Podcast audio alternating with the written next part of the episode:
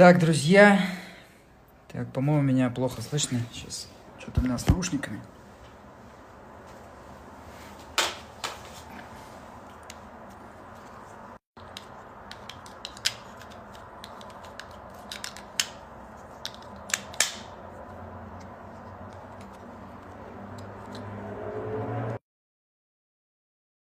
Раз, раз, раз. Да, друзья, нормально слышно, да? Супер, супер, супер, супер. Ну что, начинаем а, вечерний эфир. Сегодня в гостях у нас а, будет замечательный предприниматель Алексей Гисак. Алексей Гисак. А, Алексей достаточно известный предприниматель, основатель сети Вокер. Это сеть э, лапшичных, сейчас Алексей все расскажет. Алексей очень интересный человек, он э, пришел в индустрию общественного питания массового из э, рекламы, работал в э, сетевом большом рекламном агентстве. Также, также сейчас э, Алексей расскажет, я думаю, про это. Поговорим сегодня с Алексом о кризисах, потому что он предприниматель опытный, проходил разные ситуации в своем бизнесе, проходил через бизнес-кризисы, через личное развитие, открывал какие-то новые для себя, новое понимание бизнеса. И вот, э, сейчас я подключаю Алекса, и мы, мы начинаем. Так. Сейчас я подключаю Алекса.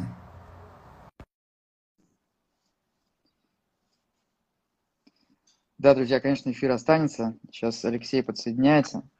О, Алекс, привет. Да, привет, привет. Очень, очень рад тебя видеть. Я тебя тоже. Да, в моем э, бложике в Инстаграме. Слушай, я вообще вот. первый раз, э, я думаю, что телефон надо как-то выключить там в э, режим какой-то, мне могут звонить, нет? Или ты первый я... раз, ты первый раз принимаешь участие в прямом эфире? В инстаграмном прямом эфире, да. То есть вообще в прямых эфирах, конечно, нет, но в инстаграмном, да. Поэтому, если ты мне скажи, если я был, да. Вот. Слушай, но тебе могут позвонить, это на несколько секунд прервет наш эфир, но это ничего страшного. Ладно, Вообще, разберемся. По ходу вели... разберемся. Да, да, великая, великая вещь, можно сидеть вот так вот э, дома на балконе или на кухне и фактически делать передачу о бизнесе. Вот, а, смотри, а, ага. я затеял эту серию эфиров, чтобы вот разбирать бизнес-кейсы, в том числе для того, чтобы помочь э, предпринимателям, которые подписаны, следят о том, как вообще сейчас действовать, как проходить через эти сложные ситуации, помочь какими-то советами. Поэтому сегодня будем э, круто, если мы погрузимся вот как раз в самые кишки бизнеса. Mm-hmm. Вот. И лично тоже, если поговорим, тоже круто, потому что сейчас все переживают, все стрессуют. Вот, расскажи о себе, я уже немножко сделал небольшое интро. Вот, э, ты ну... легендарный предприниматель на рынке общепита. Ой, Федь, вот. ну нет. Но это правда. Ну, это правда. Нет. Вокер, Вокер это как бы этот... Э... Ну, давай я тогда пару а, слов Одна скажу. из, из первых да. сетей, которая вот э, в современном формате развивалась. Вот. Угу. Слушай, ну смотри, э, да, ты действительно историю мою знаешь. Ребята, может, э, не особо да, в какой-то момент э, мы с партнерами, потому что ну, почему-то меня э, идентифицируют в основном с Вокером, это не очень корректно, потому что было, по правде, больше, чем один человек, который этим всем занимались. И мы сделали в 2008 году еще сеть лапшичных Вокер. Э, да, мы сделали, ну, если коротко сказать, это действительно была, наверное, первая сеть, первая, может быть, даже Хотя нет, на самом деле первые независимые сети, я думаю, что вот теремки, крошки картошки, и они на тот момент, они и были первыми. Вот, но в этом формате мы точно были первыми, наверное, мы действительно сделали вот этот тренд на паназиатскую кухню, потому что когда мы стартовали, вот этого всего не было, сам тренд вот этих лапшичных, э, как некой новой альтернативы, он появился, по-моему, в году в одиннадцатом где-то, вот, э, году в одиннадцатом он появился, ну, собственно... А ты в 2008 а, открыл первый Вокер, ты в это время работал в рекламном агентстве, то есть никак не Слушай, был связан с общепитом. смотри, там, там чуть по-другому было, то есть я действительно, ну, я действительно работал в рекламных агентствах, я из рекламного агентства ушел в 2007 году, то есть последнее мое место работы, это было действительно BBDO, а, на мой взгляд, на тот момент крутейшее агентство и предел мечтаний прям вот, вот прям Big Bidder, это, я, ну, это такая история, да, то есть на вот, э, конец 90-х, начало 2000-х, мне кажется, это самая модная э, профессия была именно реклама. Да, я знаю, ты работал в рекламе, а я продавал в это время в книжном магазине книжки Big Bidder 99 франков. Да, я, что, я, я тоже в свое время, когда, наверное, я этим загорелся, когда я книжку прочитал, сначала книжку прочитал, потом фильм посмотрел, и прям ты знаешь, но это, это вот история, она, она именно про, ну, как это, про реализацию, про, про материализацию мечты, потому что, ну, смотри, э, с того момента, как я очень сильно захотел э, в рекламу, до того момента, как я без собеседования попал в топовое агентство российское, прошло просто пять лет. Все. Mm-hmm.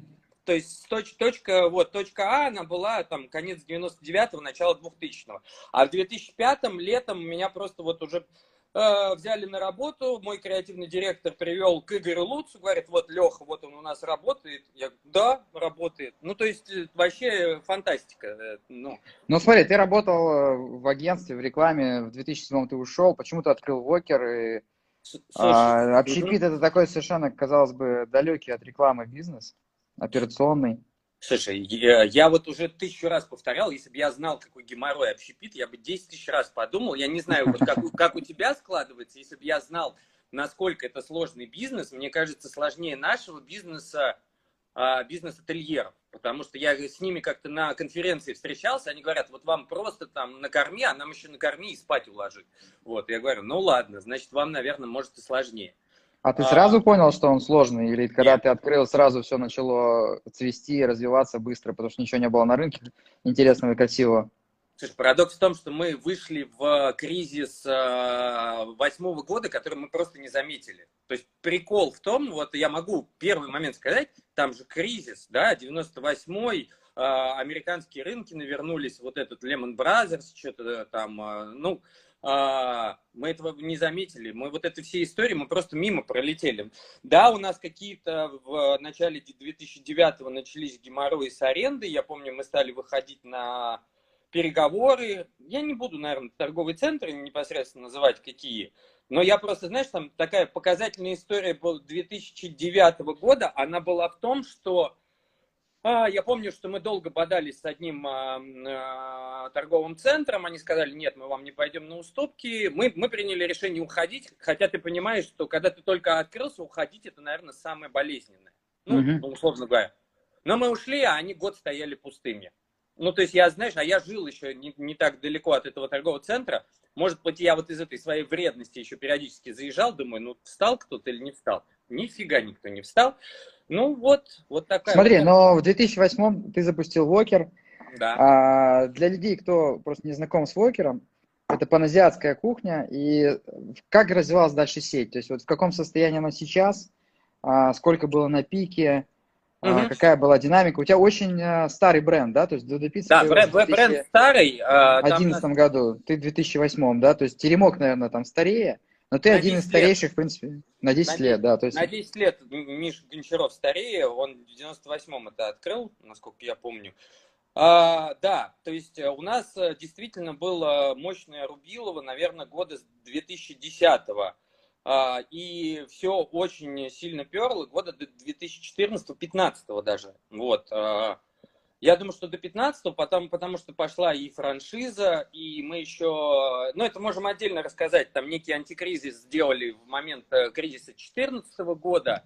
Вот, я просто в какой-то момент, э, не знаю, я, я реально устал. Вот у меня об этом тоже, если хочешь, можно поговорить. То есть это было какое-то сильное эмоциональное выгорание, то есть я уже не понимал, видимо, в какой момент мне дальше двигаться. То есть осознание того, что я выбрал очень сложную, мы, мы, извините, мы выбрали с партнерами очень сложную категорию для движения, оно постепенно догнало. То есть мы сначала перли-то на хайпе, потому что вот это вау-вау, лапша. Смотри, до, до 2014 года вы перли, получается, да, на хайпе? Смотри, у нас э, резкий подъем был, э, то есть такой инф информационный, скорее хайповый, это 10, 11, 12 а финансовый, я думаю, 11, 13, 14, 15. То есть, когда хайп скорее в деньги превратился, да? Сколько у вас было точек на пике? Штук 40, наверное. Не, побольше, наверное, побольше. Я имею в виду, что, ну, наши франшизные, а, может, может побольше, а, но а, вот... Э, ну, то есть точек 50 у вас было на пике, да? Сколько сейчас ну, вокеров? Я думаю, что ну, наших порядка 10 э, франшизных, я думаю, что суммарно около 30. То есть 20 э, корпоративных и 20... Ну, наоборот, э, где-то 10 корпоративных и порядка 20 франшизных. Я думаю, как-то так. 20, вот. 20 франшизных. Да, то есть, но смотри, э, тут как раз ситуация, это, она, знаешь, с точки зрения опыта очень прикольная, потому что я же сначала пошел, исходя из позиции маркетолога, то есть мы вот, э, вот этот формат лапшичных, мы посмотрели его в Амстердаме в году, по-моему, 2005. Ну, и мы такие, ух ты, вот это walk to walk, ух ты, walk to go, блин, такие классные, так вкусно, круто. Это же такая, это же, этого же продукта нет в России, это же надо срочно делать, ниша не занята, соответственно, надо, ну, надо брать, ну, нет рынка. Но вопрос в том, что вот когда ты влезаешь с новым продуктом на рынок, это, с одной стороны, много плюсов, потому что, ну, поле не пахано, а с другой стороны, много минусов, потому что это же людям абсолютно незнакомая категория. Ну, то есть, они ничего подобного, ну, на самом деле видели, потому что э, в конце 99-х, 2000-х были такие Рикша и Иван, потом они, по-моему, а, нет, они сначала были Хуан Хэ, потом Рикша и Иван, то есть были такие сети, но они как-то, видимо, ушли, про них забыли, и мы вот такой второй волной появились. Но категория достаточно абстрактная и непонятная, что это такое, как это есть. Смотри, а почему, почему вот те игроки, которые вам предшествовали, Рикша, Иван, почему они их сейчас нету, а у вас получилось э, все равно создать э, достаточно большую сеть в 2014 году, там, 50, там, 60, 60 точек. Ну, 50. Почему, почему, да, почему, почему у вас получилось? Слушай, ну смотри, а, правда, она заключалась в том, что я не хочу сейчас оценивать других людей, потому что может получиться некрасиво. Но смысл в том, что вот, а, эм, интереснее, то есть получилось так, что, мне кажется, чуть-чуть вот у Рикши Ивана в какой-то момент э, то ли качество просел, то есть э, было, была экономия, потому что я помню, что вот эти палатки Хуанхэ, которые были, они, э, они были на каждом углу, и мы сами ходили туда обедать, и это была достаточно прикольная такая китайская еда. Но э, в какой-то момент я сам помню, что я потихоньку стал отворачиваться от них. Я не знаю, то ли там микроволновки появились. То есть мне кажется, ну, нормальный... Слушай, мне, мне кажется, мне со стороны кажется, что вы подошли как-то очень качественно к к бренду, к концепции, в целом к организации обслуживания. Uh-huh. Ну, я не видел, как точки выглядели в 2014, но там в 2015-2016 я в парке Горького э, покупал вашу лапшу, и там была очень четко организованная производственная система, все работало как часы, и, ну, возможно, просто вот такой подход, как бы, да, к, к организации бизнеса, при том, что ты общепитом не занимался. Кстати, кто занимался у вас э, именно кухней? То есть я так понимаю, что ты в большей степени занимался маркетингом? У нас, да, у нас, смотри, у нас исторически мы втроем это сделали. Вот нас было два партнера, а потом к нам еще один партнер присоединился.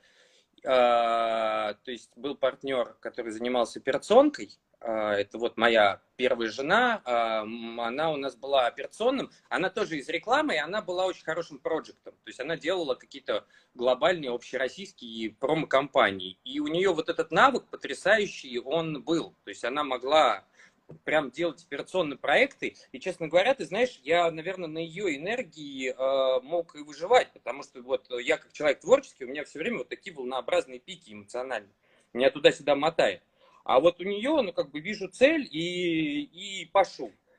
И, э, и еще у нас была девушка, которая, э, моя однокурсница, она в ресторанном э, бизнесе работала, И я ее тоже тогда подтянул, как раз замотивировал, вот, ну, ты управляешь одним заведением, а у тебя будет возможность ну, управлять сетью. Вот. И, ну, это, это не секрет, ты же знаешь эту девушку, это Оля Корнеева, которая сейчас у Игоря Подстрешного как раз партнер, и я считаю, что вот, ну, это очень круто, то, что они дальше вот это все делают, Бургер Хирос, и замечательно. Mm-hmm. Это прям круто. Вот, и, э, ну, Оля, собственно, больше за ресторанную часть, именно за еду, за поварскую часть. Мы ездили в Амстердам, смотрели, как там что делается, ездили шеф-поваром. Инна, она отвечала за операционку. Я действительно больше за маркетинг, за стратегию, за продвижение. Ну, собственно, за раскачку, на самом деле. Алекс, Рас... смотри, но вот у вас получилось, вы попали, ты при... вы нашли интересную идею, принесли угу. ее на рынок Классно упаковали, оказались в нужное время в нужном месте, начали расти, обогнали конкурентов, то есть на пике создали достаточно большую сетку. Бренд в Москве был известен, сильный. А что произошло потом? Почему а, дальше вы не стали развиваться? Почему? Что, что не получилось? Ты можешь сейчас, ну, с высоты уже да, там времени, понятно, что Вокер сейчас работает, наверное, ты, у тебя есть планы, ты тоже круто бы, если расскажешь, да, вот такую рефлексию сделаешь, почему не получилось, наверное, быстро вырасти, масштабироваться. В чем основные, как бы ты видишь? Слушай, Может быть... ну, ну смотри, а, мы на самом деле, когда делали какое-то количество маркетинговых исследований, мы же вначале их не делали, мы на интуицию только ориентировались. Парадокс в том, что мы по-прежнему остались продуктом третьей категории. То есть треть, первая категория это была большая тройка, а, бургер, KFC, а, Макдак – Потом а, более понятный, узнаваемый тот же самый теремок, а, там пицца, какие... А все остальное, что наиболее непонятное людям, оно всегда попадало в третью категорию, и оно жило либо за счет сильной лояльности, а, ну, либо оно всегда добирало по остаточному принципу. То есть даже те франчайзи, которые владели на тот момент франшизой с бара, они не могли получить на нашем продукте таких финансовых результатов, потому что, ну, но невозможно в таких объемах продавать лапшу. У нее действительно будет своя аудитория, но аудитория пиццы и аудитория бургеров, она всегда будет больше. Ну, mm-hmm. понимаешь, потому что просто хотя бы потому, что категорию бургеров, как русскую национальную еду, у нас Макдональдс с 90-го года качает. Вот. Смотри, ну, но да. продукт, продукт понятно. Допустим, а, у продукта маленькая, небольшая ниша, да? Угу. А какие-то ты выводы просто поделиться с, э, с, с, с аудиторией, именно какие-то, может быть, ты видишь стратегические решения, да, которые привели к тому, что сеть не стала расти, там, франчайзинг. Я знаю, что ты с одно время пробовал раз, э, активно развивать франчайзинг. Ну, Потом, да, я и... так понимаю, разочаровался в, франчайзинге? Или ты нет? Знаешь, я не разочаровался в, в франчайзинге. Франчайзинг – это по-прежнему достаточно интересная модель, но она очень плохо работает, и я думаю, что ты это ощутил на небольших объемах. То есть, когда ты небольшой, и у тебя небольшое количество франчайзи, потому что очень сложно с ними работать. А еще, не дай бог, франчайзи, который обладает э, ну, некоторым количеством объектов, и э, ты уже не можешь ему диктовать условия. Вот. И, э, ну, безусловно, я попал в такую же ловушку франчайзинга, как и многие то, что вот, круто, это же инструмент масштабирования, это же сразу операционные деньги, которые ты можешь в бизнес вкачивать. Но ведь прикол в том, что ты деньги получил, а у тебя отношения только начались, да? То есть это не то, что ты по итогу выиграл в лотерею, а ты получил деньги, а дальше тебе за эти деньги надо отвечать по жизни, хотя деньги могут уже быть операционно потрачены. И очень часто а, даже на небольших объемах экономические вот эти роялти и маркетинговые сборы, они не покрывают твои расходы. Вот, а, потому что, ну, ты платишь больше. Мы, очевидно, что платили за поддержание структуры франчайзинга существенно больше, держа фабрику, держа специальный а, персонал, который это все делает, который делает логистику и миллион других вещей, и нам это обходилось дороже. И, то есть, э, я думаю, что мы просто, например, того самого критического объема, на котором франчайзинг уже экономически целесообразен, мы просто не набрали. Вот mm-hmm. и все. Я думаю, что да. И плюс вот эта переговорная позиция, потому что я прекрасно помню, помнишь, я к тебе в шестнадцатом, по-моему, году приезжал на твой съезд франчайзи, и я смотрел, как ты разговариваешь. И я понимаю, что так разговаривать можно уже на определенном объеме, да, как, ну, вот у тебя есть, то есть у тебя и так, э, я за тобой давно же наблюдаю, у тебя и так всегда была позиция, но там ты прямо вот четко позицию, а мне приходилось вот так, знаешь, вот э, политику между вот этими всеми ребятами как-то соблюдать. Слушай, ну, видишь, мы с самого начала так строили отношения. Дело в том, что э, очень, с моей точки зрения, важно, кто франчайзи, зачем они пришли.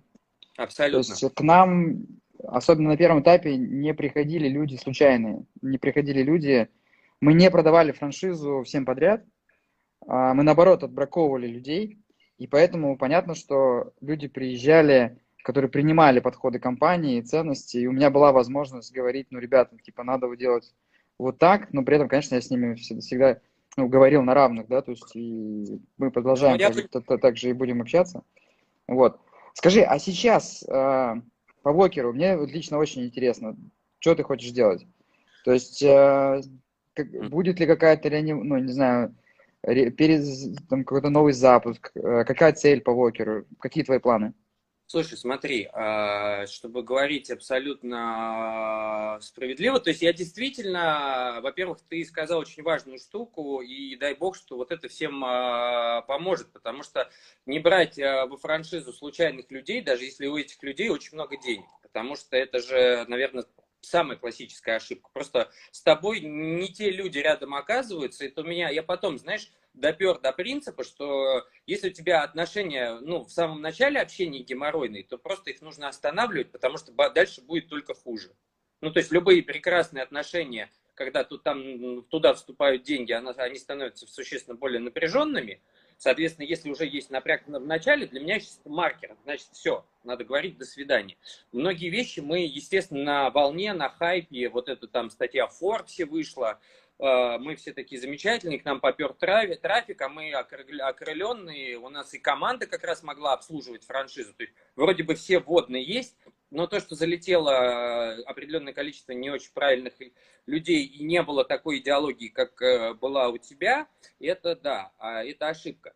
С точки зрения того, как это сейчас будет происходить, ну, очевидно, что сейчас у нас это не происходит никак, потому что у нас все точки в торговых центрах или парках. У нас что первое, что второе сейчас в данный момент закрыто. А экономически я посчитал доставку, ну там достаточно очевидно, то, что мы, мы сейчас, поскольку у нас не такая доля доставки в портфеле, как у тебя, то мы не вытянем, мы только еще в большие минуса залезем. Вот, э, поэтому мы, мы ее тормознули. Естественно, задача закрыть обязательства в первую очередь перед людьми, это самое главное.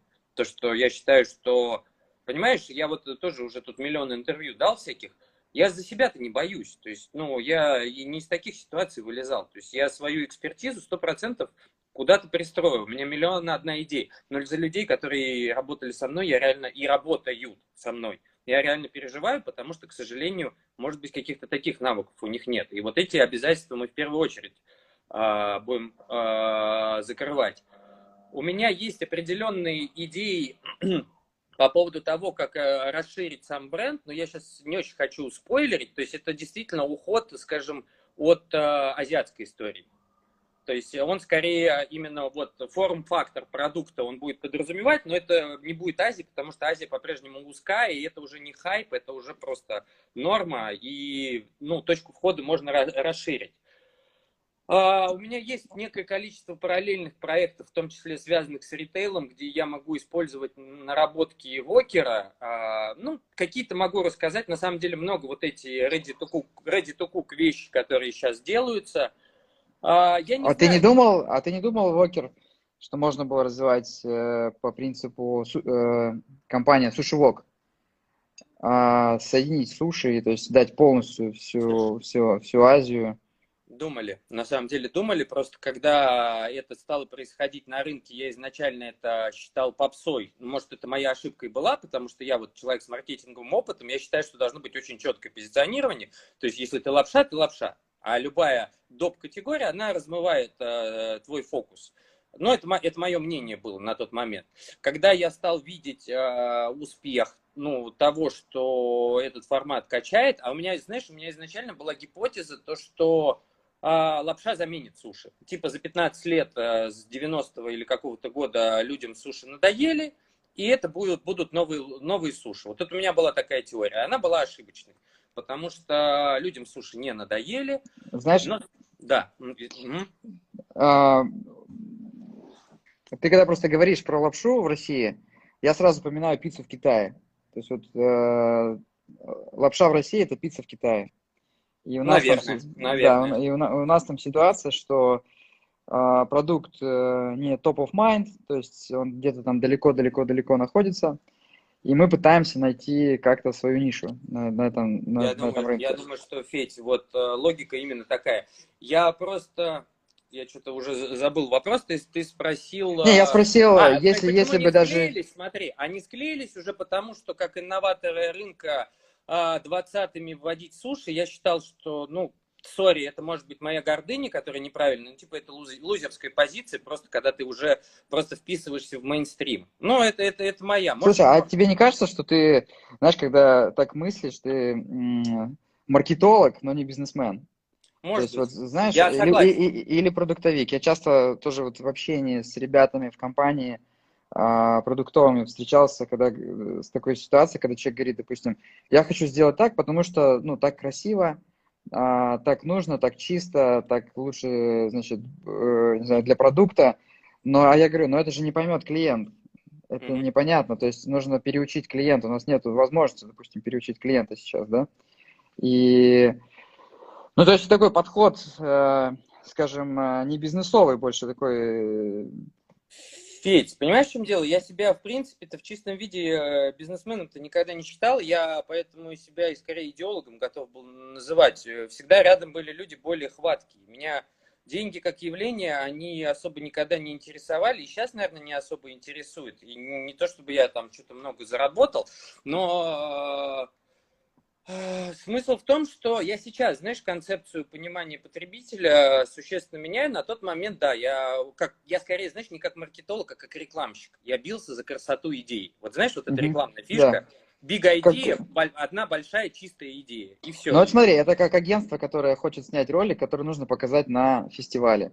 Типа того. Я думаю, что Сни... да. Снимать ролики для Procter Gamble, где скучно, но это Работает. Это бабло, это, это не это, это, не это, да. это, это работает, да, рекламщик это не да. хочется. А BDR, или, я забыл, главное действующее лицо BDR 99 а, а, Октав, э, не помню Октав, фамилия, да, а, Октав, Октав, да. Октав, да. А Октав хочет снимать рекламу, которую нужно показать на Канских львах. Именно. И я это, ты знаешь, я, видимо, вот это сознание, я еще до, до сих пор, может быть, не вытравил до, до конца. Это, это есть такая проблема, то, что я за большую, красивую, чистую идею и э, при всей моей креативности, как человека, который эту рекламу придумал, я в, живу в таких же клише. Это клише. Слушай, да? а ты не считаешь, что это, ну, как бы, какая-то такая трагедия такого, знаешь, вот, ну, как принято назвать хипстерского общепита? То, что... Я думаю, да ты приходишь, э, там прекрасная концепция, кла- классный дизайн, но, блин, нет бизнеса. И ты видишь, что люди вложились, что вложены деньги, и потом все это кончится, опять же, там, не убыточным бизнесом, а бизнес – это жесткая история. Сейчас ко мне недавно приезжал в гости парень с Ростова, uh он, он открыл лапшичную, кстати, Мэри Вонг, ты, наверное, слышал? Не слышал? Слышал, слышал, это который у за, них... за дизайн что-то прямо вы, выиграли? Да, да, да, да. Он да. выиграл что-то какой-то мировой там конкурс лучшего интерьерного дизайна. Дизайна, я видел, видел, прикольно. И кстати. лапшичная, очень э, действительно красивая. И когда мы с ним общаемся, он как раз вот за чистоту концепции, да, он говорит, вот я хотел, чтобы продавалась только лапша, там, значит, сейчас mm-hmm. я хочу делать значит, там э, пасту ручной работы, значит, цветную, там, ее классно упаковывать, ему важна упаковка. Но, а я ему говорю, как ты думаешь, ну, вот э, жители, потребители Ростова массовые, ты, ты открываешь, по сути, стритфуд. Стритфуд, да, то есть им это нужно, это, это является массовым рынком. И вот, вот это вот в сознании помирить вот эти ограничения рынка, mm-hmm. упаковать с творчеством, но мне кажется, что вот это очень, это, это очень важно, и это приводит к трагедиям. Потому Ведь что это... люди делают красивые продукты. Да, да. Делают красивые фотографии, а потом uh, P&L это жесткая, скучная штука. Отчет о прибылях и убытках. Да, он, а он не сходится, а он жестко минусует, да. И денег нет, и красивые идеи умирают. Это классика. Слушай, слава богу, что я думаю, что на глобальных смыслах а, я уже давно не бьюсь за красивые идеи. Я скорее, то есть если говорить о вещах, которыми я сейчас параллельно занимаюсь, они более утилитарные, я исхожу все-таки из а, а, потребности, э, ну, из понимания потребностей людей. И, то есть есть у меня а, ну, ряд онлайн-проектов параллельных, на самом деле, даже не связанных с едой, потому что я, честно говоря, тоже, наверное, вот за эти 12 лет несколько от еды подустал. У меня всегда, то есть у меня слабость к онлайну всегда была, и понимание того, что в онлайне все будет хорошо. То есть э, я, я же думаю, что, ну, на самом деле не очень хочется спойлерить, потому что, знаешь, потом опять будет, это сказал, не сделал, лучше давай, я вот сделаю и тебе лично прямо отчитаю okay. скажу. Okay. Да, что вот это Смотри, сделал. да. Угу. А по, по поводу Вокера сейчас, а, ну, опять же, как, как я тоже сейчас э, так получилось много всяких интервью, эфиров говорю, а, до Пиццы объективно повезло, да, потому что доставка была всегда нашим главным бизнесом. Мы просели по продажам достаточно сильно, но минус 30% это не минус 100. Это не, не минус 80. Да, конечно. да, я вообще да. Да, не могу говорить, что там нам плохо, потому что я знаю, что у многих вообще бизнес просто, mm. просто бизнеса нет. Да, я представляю, что там огромное количество малых предпринимателей, которые были там салоны красоты, барбершопы, да, которые не открывали на заемные деньги, там продавали mm-hmm. какие-то накопленные там, не знаю, машины, и у них просто нет бизнеса, это, конечно, просто ужасно. Вот. Но вот просто как ты сейчас действуешь? У тебя 10 собственных э, лапшичных, угу. а, пошли ли у тебя на снижение аренды торговые центры? Что ты сейчас делаешь с людьми? У тебя в отпуске люди. Там, как Хорошо. ты решаешь этот вопрос? Я, честно говоря, это очень сложно, потому что, опять же, нам, у нас, мы, мы решаем сложности, но наши сложности несопоставимы с другими. Слушай, я, честно говоря, сейчас, вот, э, может быть, это прозвучит по-лузерски, но у меня более наблюдательная позиция. То есть у нас есть сроки, в которые мы должны исполнить обязательства перед людьми. Мы к этому готовимся, то есть либо мы деньги извне найдем. К сожалению, понимаешь, можно было какие-то активы бизнеса продать, но ты сам понимаешь, с точки зрения продажи в текущий момент это невозможно. То есть даже если у меня там будут, есть какие-то фудтраки, которые в собственности, они точно никому не нужны. А общепит, он, к сожалению, очень маленьким количеством активов будет. Но все, что найдем, естественно, все заплатим, все, что будем, скорее всего, найдем способы решать индивидуально в зависимости от тяжести ситуации, потому что а, есть количество людей с арендодателями, понимаешь, эм, ну, притормозили вопросы с их переговорами, потому что, ну вот я научился тому, что я могу на проблему смотреть с разных сторон. Я же могу на проблему бизнеса общепита посмотреть с точки зрения арендодателя, с точки зрения поставщика. То есть, когда общепит рассказывает, что он при смерти, ему все плохо, и проклятый арендодатель не снижает цены, я понимаю, что если в этой цепочке, э, ты же знаешь, что торговый центр, они все заложены, перезаложены. И если им банки не пойдут навстречу, но они не пойдут нам навстречу, да? А если я, например, в этой цепочке точно так же скажу, что проклятый поставщик с меня требует деньги, он же... Не, ну видишь, ты, да. ты в этой пищевой цепочке на передовой находишься, потому что да, именно но... тебе приносит э, деньги клиент, да. а ты уже по цепочке передаешь им, и поэтому, когда государство говорит, что все, твоего бизнеса сейчас нету, а, ну, ты же государству-то не скажешь ничего. Да, а арендателю тебе нужно тогда да, тогда и у арендодателя и поставщика будут проблемы, но понять то, что поставщик мне уже отгрузил продукты по доллару, сколько там, 65, у меня это висит в дебиторке, и я ему эти деньги должен, но он уже потерял там процентов 15, э, просто исходя из того, что курс поменялся, а мы ему еще эти деньги не вернули. Я не знаю, у него ну, тяжелее. Он точно так же, например, в, в этот момент не может заплатить сотрудникам. Ну смотри, и... а тебе да. просто мне интересно, у нас ну, порядка 50% аренда... арендаторов, э, арендодателей пошли на уступки. Есть mm-hmm. арендодатели, которые отказались, есть mm-hmm. которые сразу же пошли в положение. У тебя есть арендодатели, которые пошли на уступки Слушай, там все государственные структуры, поскольку парки-то у нас государственные структуры, они вот, как им сказали, так они и сделали, да. То есть мы там допники подписали, и все, они запарковали. Вот, э, поскольку Собя, Собянин тоже же сказал закрыть торговые центры, соответственно, у нас тоже э, ситуация достаточно однозначная, они закрыты. То есть в рамках закрытого, ну, с нас сейчас данную секунду, секунду никто не требует, понимаешь? Вот. Э, очевидно, что все эти проблемы нужно в неком переговорном режиме закрывать с того момента, когда скажут «Окей». Да, а торговые, торговые центры? Ну, торговые Ты... центры, но они, ну, они закрыты у нас. Не, вот у тебя, по-моему, если не ошибаюсь, на европейском есть, да? Да, а, есть, но, слушай, я честно, я могу сказать, что вот как и ты, там, ну, не совсем, но детально, да, то есть, но если бы сейчас был форс-мажор в переговорах с европейским, скорее бы всего я знал. То есть, значит, а, сейчас, ну, не, нет вот какой-то а, адской конфликтной ситуации. Я думаю, что там будем, будем просто договариваться. Ты знаешь, я ведь сейчас же самые проблемы, они ведь не сейчас, а в тот момент, когда все откроются. Я их вижу, потому что мало того, что обяза- обязательства накопятся и люди начнут возвращаться к старым условиям, ну, понятно, там со скидками и так далее, но наши же потребители, э, они будут обладать некой степенью инерции, и я считаю, что а, модель потребления, она тоже изменится, и, может быть, будет какой-то единичный пик, да, когда вот люди просто вырвались на свободу, и все побежали по ресторанам, по торговым центрам и так далее.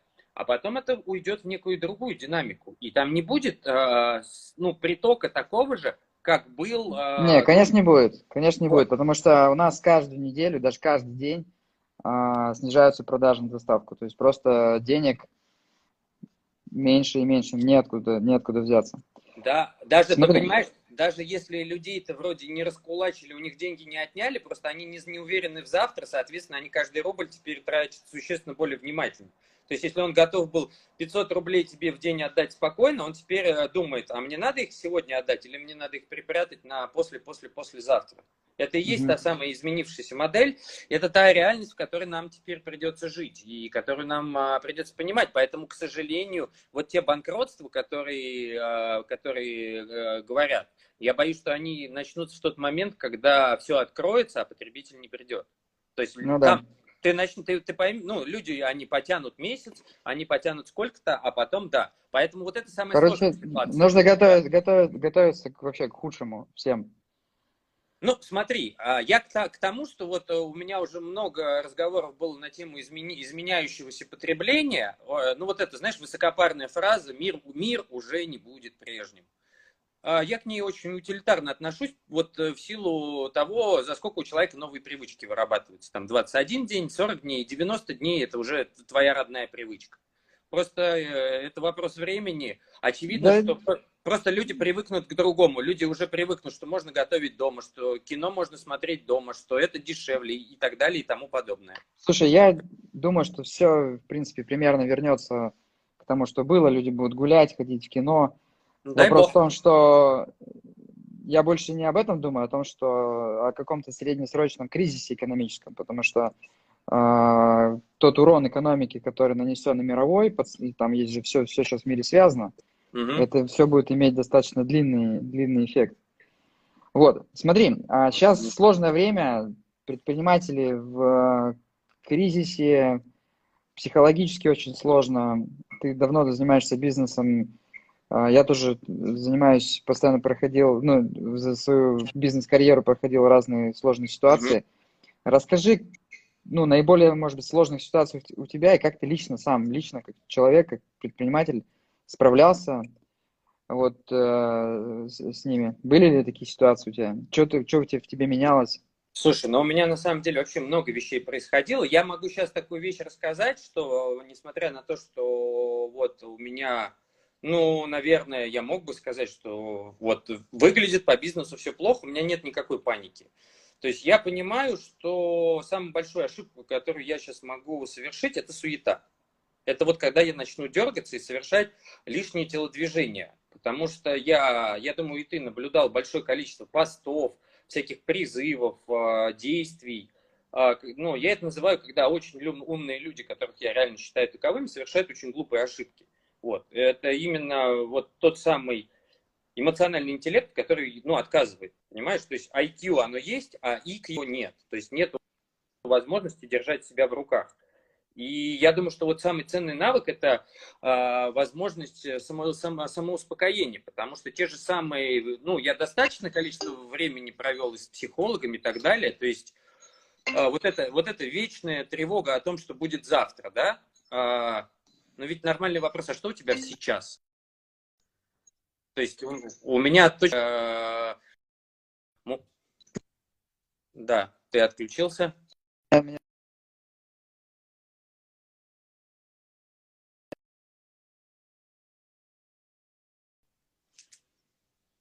Да, ты здесь?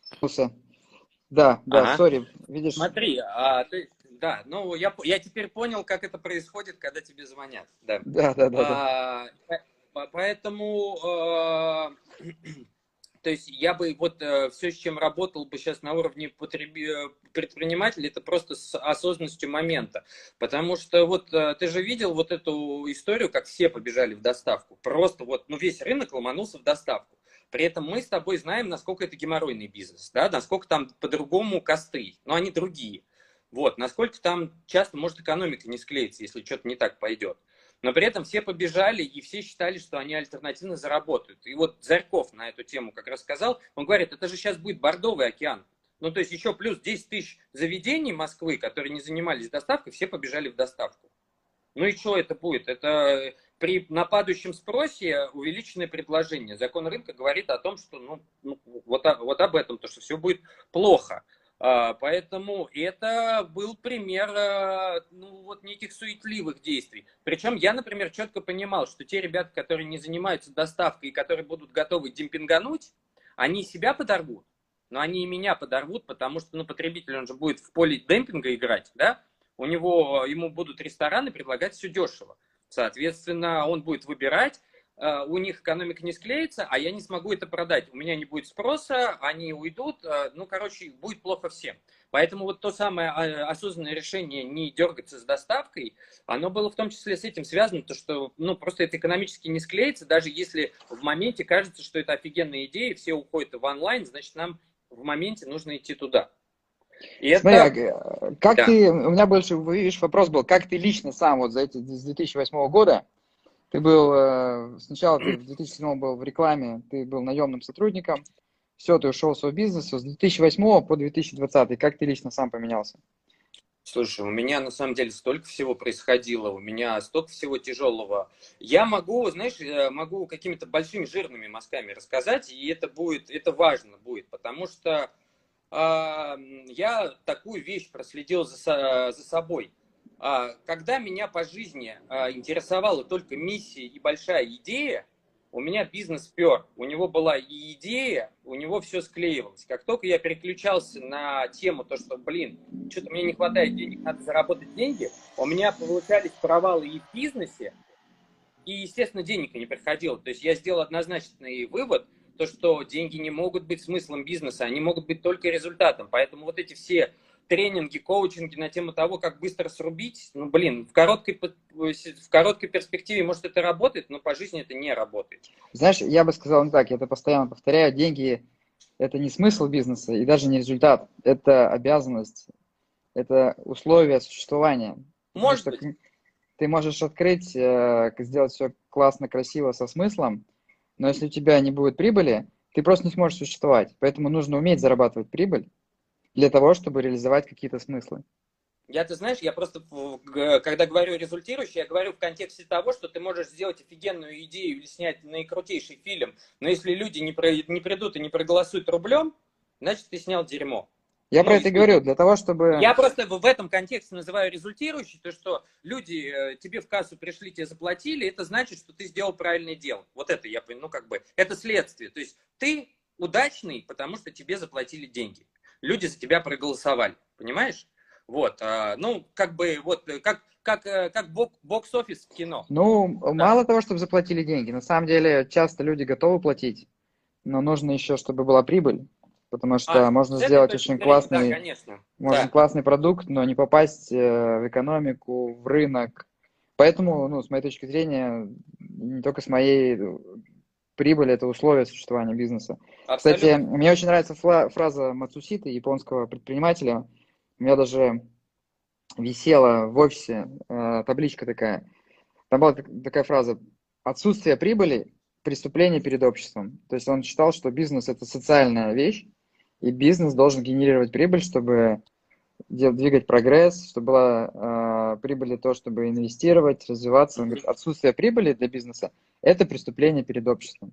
То есть японцы так социально как бы относятся к прибыли. Слушай, ну да, да, вот, э, я таких много фраз читал. Это, ну, согласен, наверное, потому что бизнес не может исполнять свою социальную ответственность, а я думаю, Не, ну она- да. Тут больше такое философское у него отношение. Знаешь, вот эти сейчас очень много говорят про социальную ответственность бизнеса. То есть вот ты пос- послушаешь сейчас и предпринимателей, и по телевизору, вот все говорят, бизнес обязан там никого не увольнять. Бизнес обязан там потом заплатить налоги. Бизнес обязан, обязан, обязан.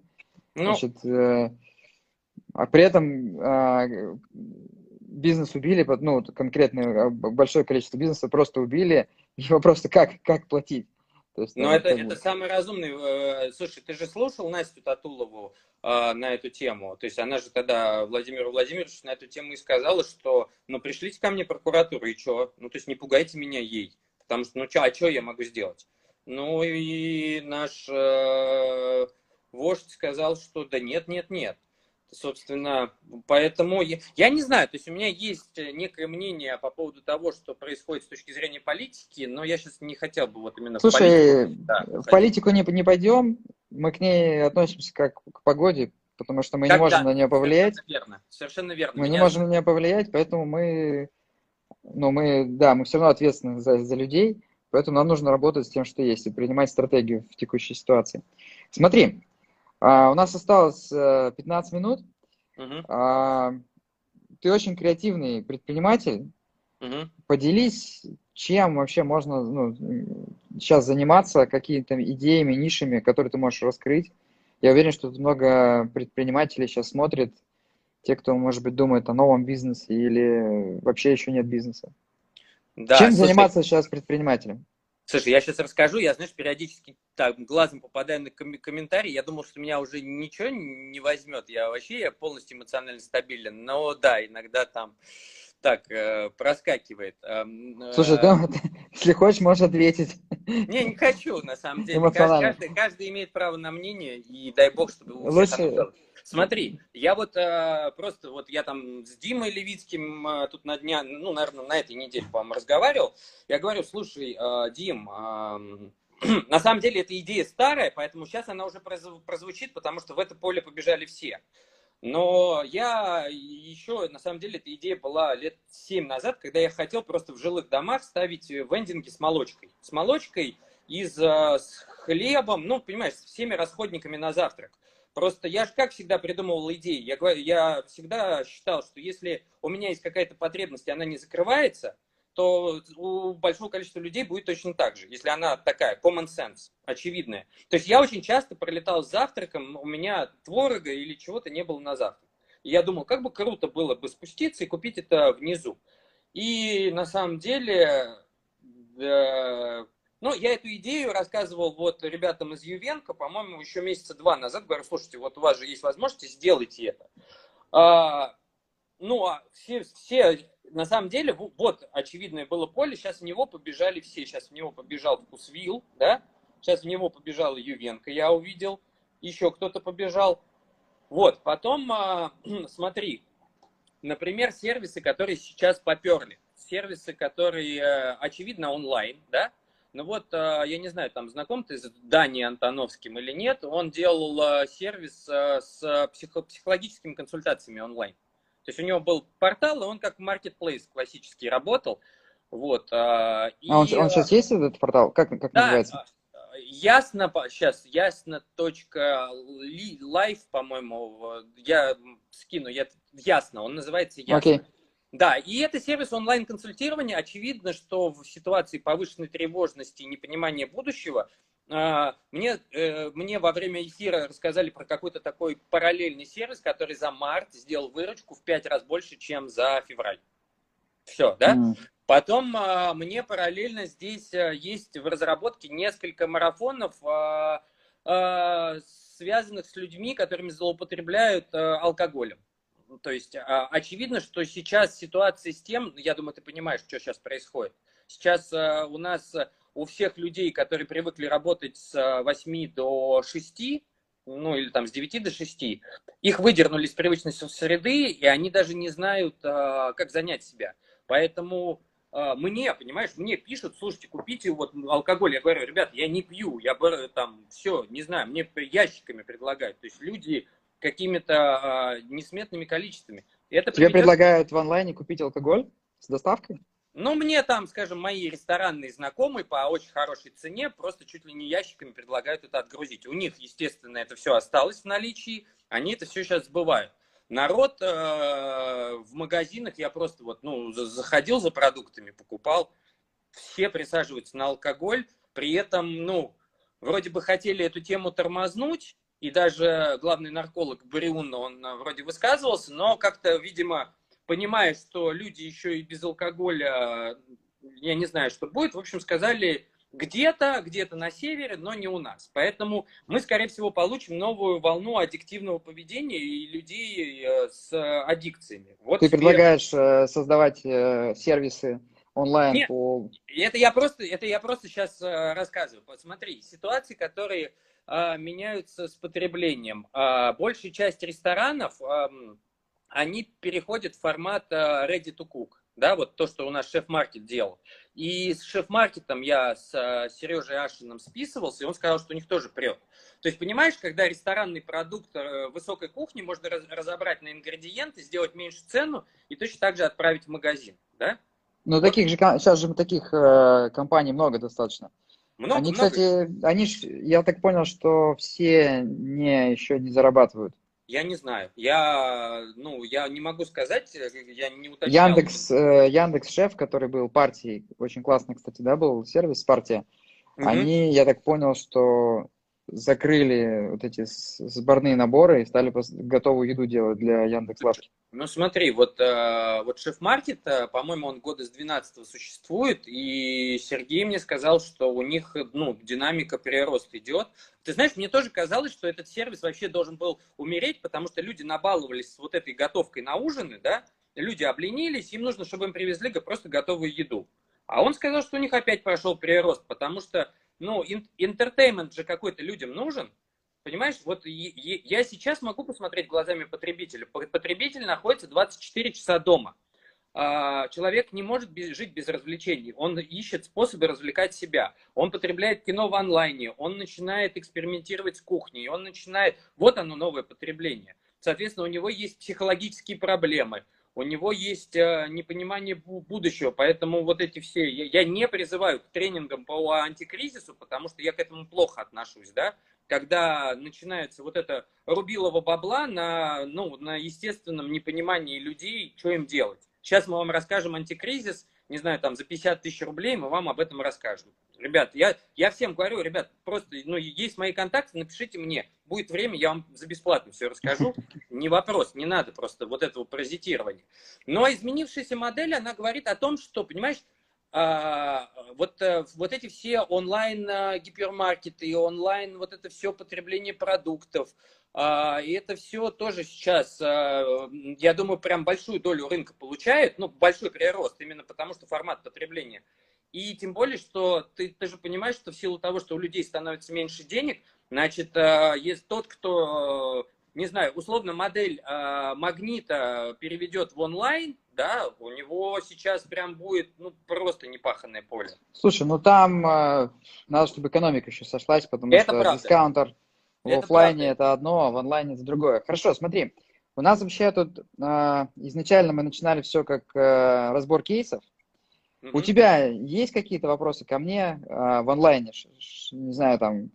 Слушай, а... ну, Петь, я очень внимательно слежу за тем, что у тебя происходит. То есть я могу, наверное, для людей а, что-то спросить у тебя, потому что, ну, я, знаешь, я... А что тебе интересно? Не, просто вот интересно, готов. Слушай, на самом деле, насколько широко ты готов а, свою модель Dodo AS дальше масштабировать, предоставлять, может быть, сделать какое-то коробочное решение, потому что я считаю, что это твое ноу-хау, это твое ядро, это твой ценнейший ресурс, то есть ты уже начал это масштабировать на донор, ты уже начал масштабировать это на кофейню, Соответственно, может быть, ты готов будешь это сделать в неком формате э, это, как это, ну, системы управления бизнеса.